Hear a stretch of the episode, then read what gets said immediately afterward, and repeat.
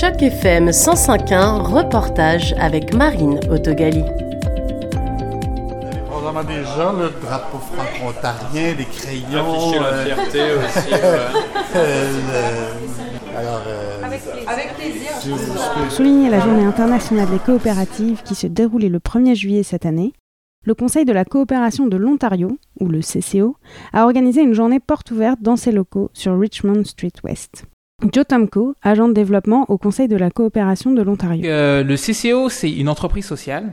Elle a été fondée en 1964 et euh, son, le cœur d'ouvrage, en fait, c'est l'entrepreneuriat d'impact. Donc, en gros, on est euh, des euh, experts conseils et on, on accompagne en fait les entrepreneurs, les organismes à but non lucratif, les startups qui ont en fait pour vocation de faire une différence dans, dans la société et dans le monde euh, par extension. Pour Joe Tomko et pour la CCO, leur rôle se déroule à plusieurs niveaux, notamment parce que les organismes qui les contactent font face à différents problèmes. On a des différents types de services et de, de programmes qui vont leur permettre en fait de développer des compétences parce que nous ce qu'on fait c'est qu'en fait on couvre le développement de compétences, les- la stratégie et la durabilité. Et on accompagne donc ces porteurs de projets euh, du début jusqu'à la fin en couvrant chacun de, de ces domaines. Donc on peut avoir donc un individu, on peut avoir un organisme qui euh, a déjà démarré, mais qui a besoin en fait d'avoir euh, une structure plus efficace Parmi ces organismes, le SICA, le Centre identitaire des cultures africaines, fait partie de la communauté. On les a aidés à mettre en place leur structure. Donc depuis, là, ils sont en train d'évoluer et euh, ils arrivent justement à, avoir euh, davantage de membres et euh, d'avoir une structure, euh, une structure de, gouvernance qui est stable et qui, suit en fait les bonnes pratiques. Parce que nous, on les considère, on les considère comme une, une partie de, de la famille, de la grande famille du CCO et de la grande famille des entrepreneurs d'impact. Donc, euh, on veut faire en sorte euh, d'être sûr que tout se passe bien pour eux et de, de continuer à être là pour, euh, les pour les aider à avancer vers le succès. Julien Jérémy, le directeur général depuis janvier 2019, revient à l'occasion sur l'historique du mouvement coopératif. Donc, lorsqu'on a été créé en 1964, ça fait un petit bout de temps, on a été créé par des coopératives de langue française à travers l'Ontario. Et à cette époque-là, le mouvement coopératif était extrêmement dynamique. On enseignait encore dans les curriculums de l'Ontario le phénomène coopératif. Dans toutes les classes, les gens savaient qu'est-ce que ça voulait dire être une coopérative comme forme sociale. Aujourd'hui, ça s'est perdu. Dans les années 80, on a arrêté d'enseigner le modèle coopératif dans les curriculums. On a de moins en moins de gens en Ontario qui encore aujourd'hui savent exactement de quoi il s'agit lorsqu'on parle d'une coopérative. Le modèle coopératif, ceci étant dit, subsiste et il se renforce continuellement. En réalité, on le perçoit aujourd'hui comme un modèle qui est particulièrement intéressant pour faire du développement durable, parce qu'on voit qu'il est très bien aligné avec les objectifs de développement durable des Nations Unies, par exemple, et c'est un modèle qu'on continue à chercher à promouvoir. C'est un modèle qui a fait ses marques. On a des coopératives qui sont centenaires, qui, qui a plus de durabilité que le modèle d'affaires traditionnel. On le voit aussi parce que les coopératives ont une espérance de vie qui est du double au triple par rapport aux entreprises traditionnelles. Et nos grands fleurons franco-ontariens sont bien souvent des coopératives. Je pense à Fromagerie Saint-Albert dans l'Est ontarien, qui est la plus ancienne coopérative euh, francophone de l'Ontario, en passant par les caisses des jardins qu'on a un peu partout à travers l'Ontario. La deuxième caisse des jardins, Monsieur Desjardins venant du Québec, mais a été fondée à Ottawa, en Ontario. Donc c'est une belle histoire aussi pour euh, notre province. Et j'en passe des coopératives agricoles aussi dans différentes régions. Aujourd'hui, le modèle coopératif est un modèle qui intéresse beaucoup les personnes qui arrivent fraîchement au Canada. Et une des raisons derrière ça, c'est parce que on se dit, et à juste titre, qu'il est plus facile de se lancer en affaires collectivement que seul dans un nouvel environnement. Et c'est un côté rassurant de se dire, je vais me lancer avec des personnes qui ont des talents complémentaires au mien, on va prendre moins de risques, ça va mitiger le risque de le faire à plusieurs personnes, plutôt que seul dans un environnement qui est encore hostile au début.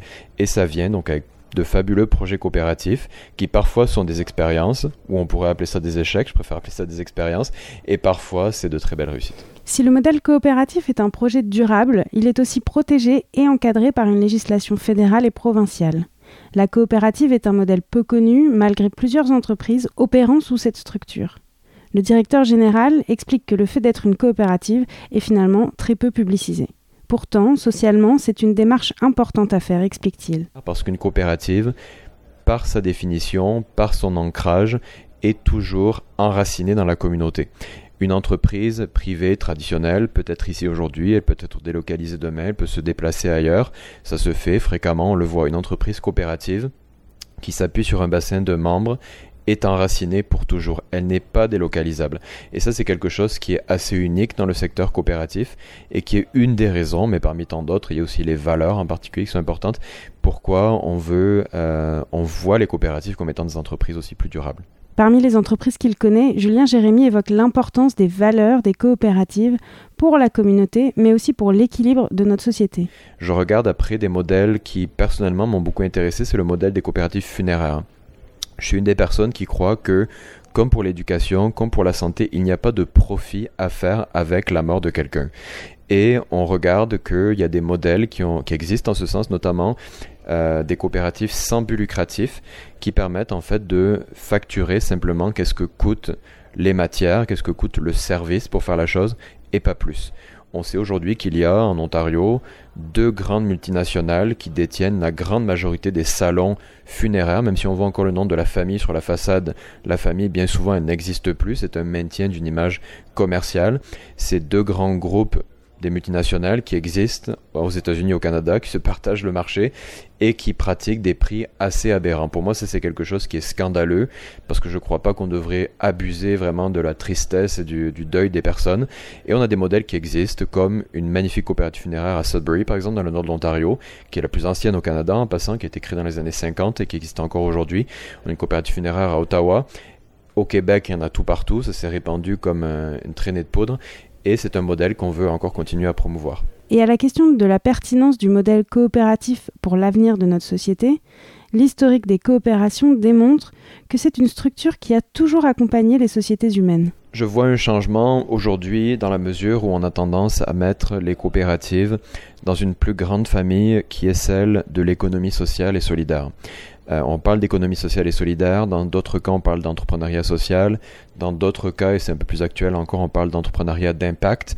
Tout ça désigne un peu la même chose. Ce sont des entreprises qui sont conceptualisées pour mieux répondre aux enjeux de notre époque et notamment faire les choses peut-être de façon moins prédatrice et plus en lien avec le développement durable des communautés. On sait qu'on vit sur une planète avec des ressources limitées.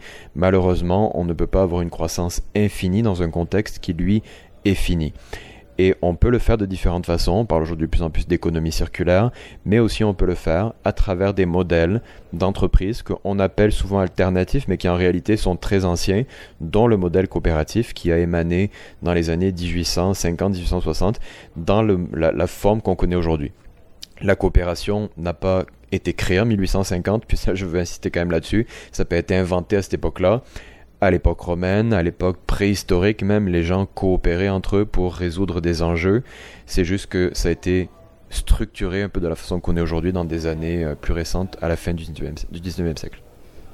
Le CCO a connu une grosse croissance ces dernières années, passant de 3 personnes lors de ses débuts à une trentaine aujourd'hui sur différents sites. Ce mandat d'amplifier l'impact des entreprises sociales de l'Ontario commence même à s'exporter en dehors des frontières de la province. Le Conseil de la coopération de l'Ontario prévoit des annonces importantes lors de l'Assemblée générale annuelle, notamment pour optimiser l'avenir de l'organisation. On voit qu'il y a une opportunité aujourd'hui d'un côté des personnes dans les communautés qui veulent faire de l'entrepreneuriat autrement.